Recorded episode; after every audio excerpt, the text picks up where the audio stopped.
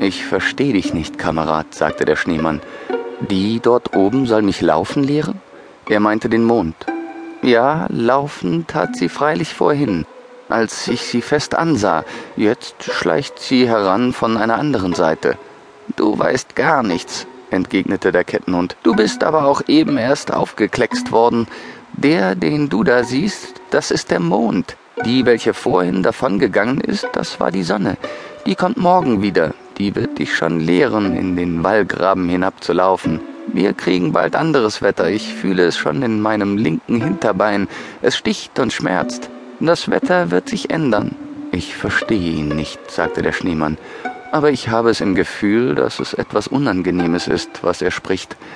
Sie, die so glotzte und sich alsdann davon machte, die Sonne, wie er sie nennt, ist auch nicht meine Freundin, das habe ich im Gefühl. Weg, bellte der Kettenhund.